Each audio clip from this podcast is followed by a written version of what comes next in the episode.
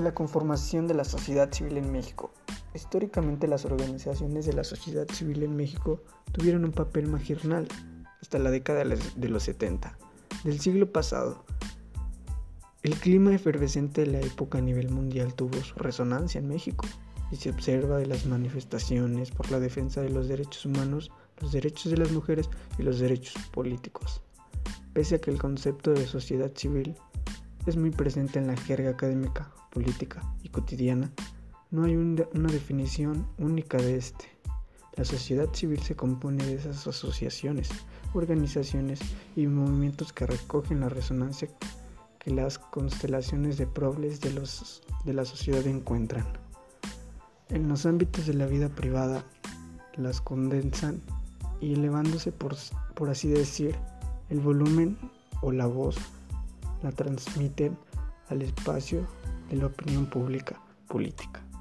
La sociedad civil en México ha surgido a partir de elementos conyuntulares como desastres naturales, luchas electorales o la búsqueda de interlocución con los distintos gobiernos y estructurales como la crisis económica y política de los 80, donde se evidenció la incapacidad del gobierno para dar respuestas satisfactorias a los diversos números y problemas, servicios sociales, servicios públicos, viviendas, derechos humanos y género, entre otros.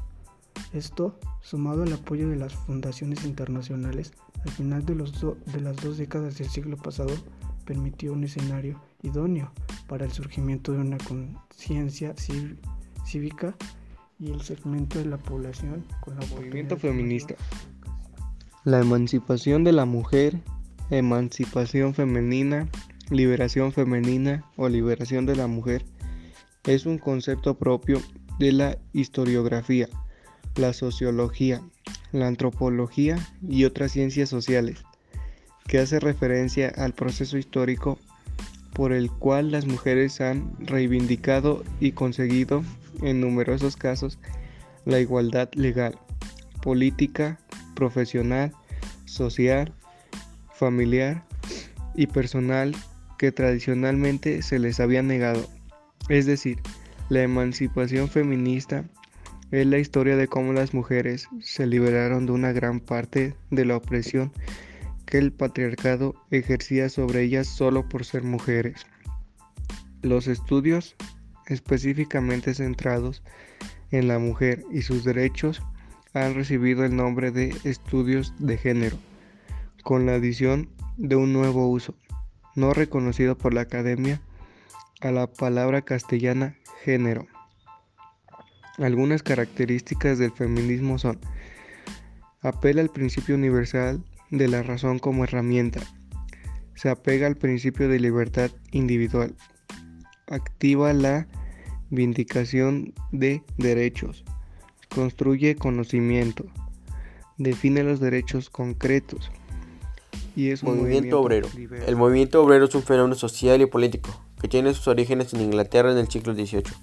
Este fenómeno tuvo como principal objetivo mejorar el bienestar de los trabajadores y surgió a partir de la revolución industrial.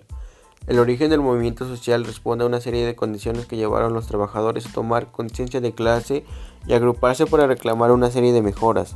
Algunas de las razones que llevaron a la conformación del movimiento obrero tienen que ver con concentración, pésimas condiciones laborales, salarios bajos, hacinamiento.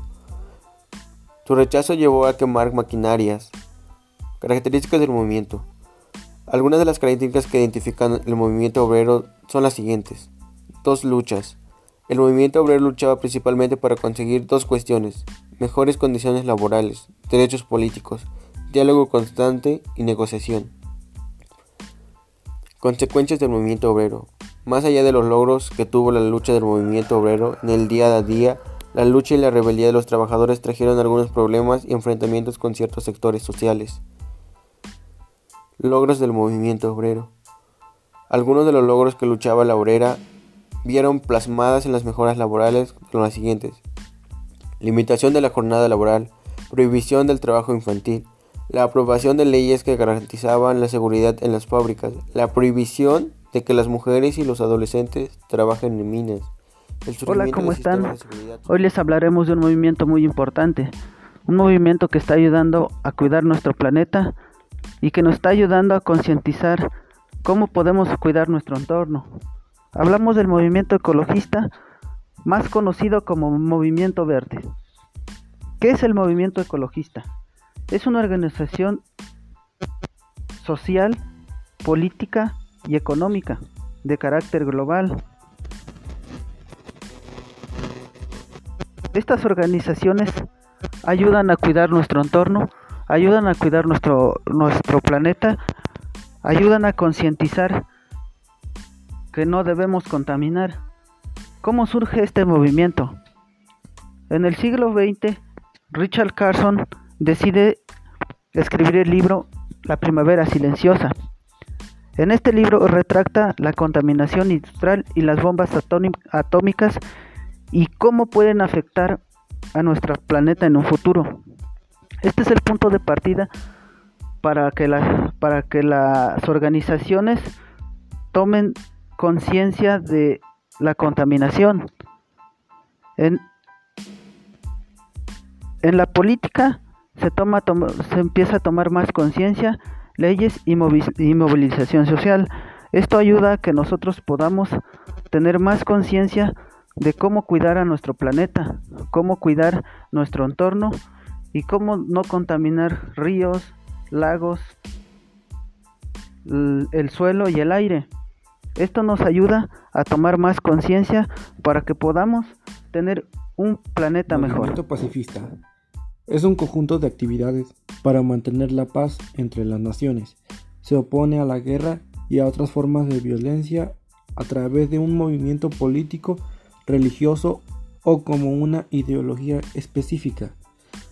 Busca que el hombre arregle sus dificultades, sus diferencias a través de la razón y no a través de las armas. La paz es una de las aspiraciones más antiguas que las sociedades humanistas han anhelado. Una guerra ocasiona movimientos pacifistas. Es de ahí donde surgen los grupos con pensamientos de paz. Una de las características más importantes es resolver los problemas de manera pasiva. Se, se opone se opone a la guerra y a otras formas de violencia, resuelve los conflictos estableciendo un ambiente favorable a la paz, también reduce o elimina las causas potenciales de conflictos tales como la competencia económica, la ambición del poder y el miedo a la dominación extranjera.